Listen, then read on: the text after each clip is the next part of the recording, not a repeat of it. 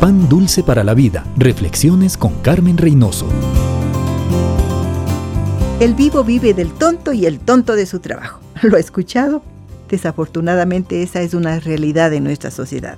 La avaricia y la codicia mueven a muchos. Quieren dinero, mucho y ahora. Por eso se valen del fraude, la violencia, el robo la mentira. Como cristianos nosotros, si queremos la bendición de Dios en nuestras finanzas, tenemos que hacerlo a su manera, trabajando. Dios provee nuestras necesidades, porque somos sus hijos. Lo que tenemos, poco o mucho, debemos administrar bien, tomar decisiones de acuerdo a las instrucciones del dueño. El primero, proveer a nuestras necesidades. Segundo, los de la familia. Tercero, dar palabra del Señor. Y cuatro, compartir con los necesitados. Y al final, nuestros deseos. Nunca al revés. No deje a sus hijos deudas como herencia déjeles el testimonio de que Dios siempre suplió para sus necesidades y que Él cumple lo que promete. Feliz y próspero año nuevo para usted y toda su familia. Pan dulce para la vida. Reflexiones con Carmen Reynoso.